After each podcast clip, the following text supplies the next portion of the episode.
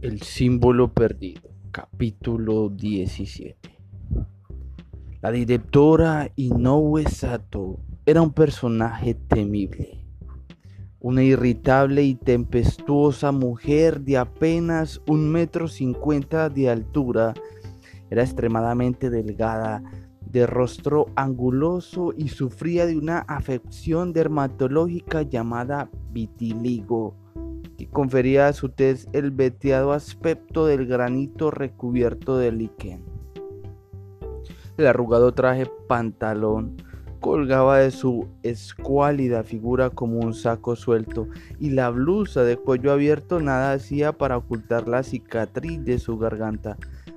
A decir de sus colaboradores, la única aquiescencia de Sato a la vanidad física parecía ser el hecho de que se depilara el bigote. Inoue Sato llevaba más de una década al mando de la Oficina de Seguridad de la CIA. Poseía un elevadísimo coeficiente intelectual y unos instintos de escalofriante precisión. Una combinación que le había dotado de una temible seguridad en sí misma para todo aquel que no pudiera llevar a cabo lo imposible. Ni siquiera la diagnosis de un agresivo cáncer de garganta había podido con ella. La batalla le costó un mes de trabajo, media laringe y un tercio de su peso corporal, pero regresó a la oficina como si nada hubiera pasado. Y no Sato parecía indestructible, Robert Landon sospechaba que no era el primero en confundir a Sato con un hombre por teléfono, pero la directora seguía mirándolo furiosamente con sus hirientes ojos negros. De nuevo mis disculpas, señora, dijo el Landon. Todavía estoy intentando orientarme. La persona que asegura tener a Peter Solomon me ha hecho venir esta tarde a Washington mediante engaños extrajo un fax de su americana. Esto es lo que me ha enviado esta mañana.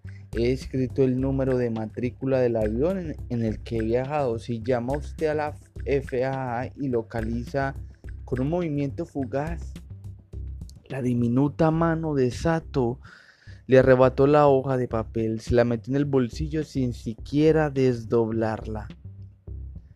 Profesor, Estoy al mando de esta investigación y hasta que me cuente lo que quiero saber, le sugiero que no diga nada a menos que se le pregunte.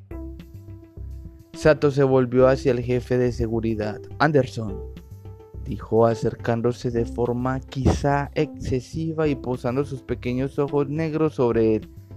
¿Le importaría decirme qué diablos está sucediendo?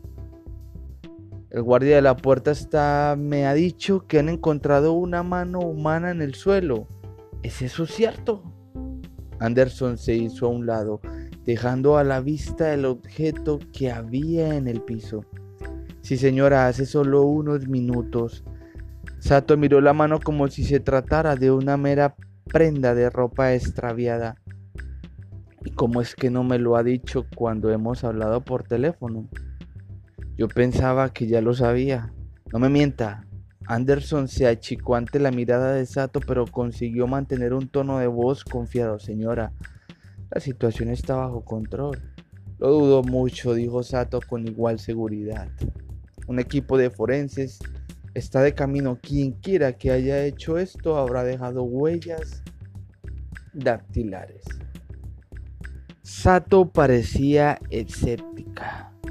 Creo que alguien suficientemente inteligente para pasar por su puesto de control con una mano humana también lo es para no dejar huellas dactilares.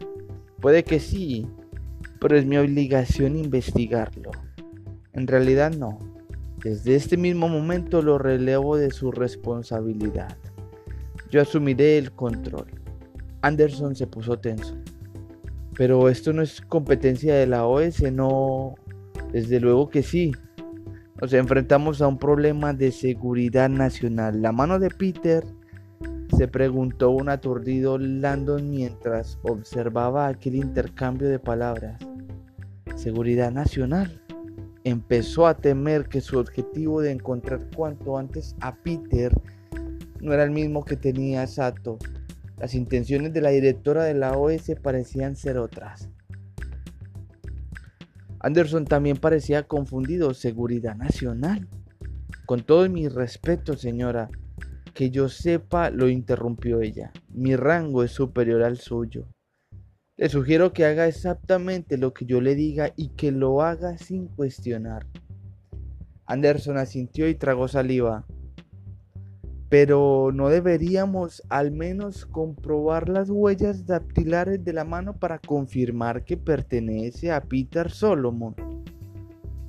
Yo lo puedo confirmar, dijo Landon sintiendo náuseas por la certeza. Reconozco su anillo y su mano. Se quedó un momento callado, aunque los tatuajes son recientes. Alguien se los acaba de hacer. ¿Cómo dice? Sato pareció ponerse nerviosa por primera vez desde que había llegado. ¿La mano está tatuada? Landon asintió. El pulgar con una corona, el índice con una estrella. Sato se puso unas gafas y tras acercarse a la mano comenzó a dar vueltas a su alrededor como si fuera un tiburón. Además, prosiguió Landon, aunque no se pueden ver los otros tres dedos, estoy seguro de que también están tatuados. Sato pareció intrigada por el comentario y se acercó a Anderson. Jefe, ¿nos haría el favor de comprobar si es así? Anderson se arrodilló junto a la mano con cuidado de no tocarla.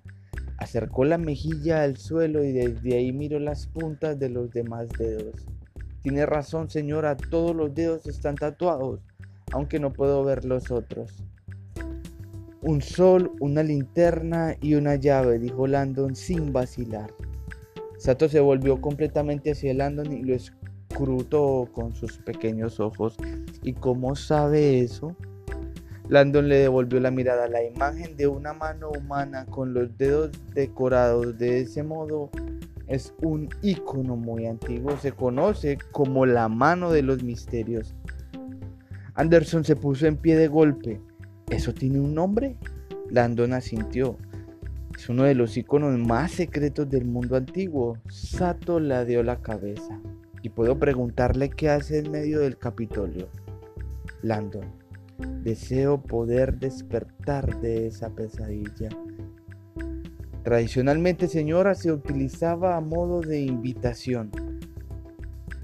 ¿La invitación a qué? inquirió ella.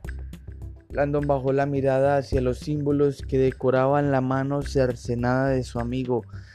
Hace siglos la mano de los misterios servía de convocatoria mística. Básicamente es una invitación a recibir el saber secreto una sabiduría protegida que únicamente conocía una élite. Sato cruzó sus pequeños brazos y se lo quedó mirando con sus ojos negros. Bueno, profesor, para alguien que asegura no tener ni idea de lo que está haciendo acá, no está nada mal.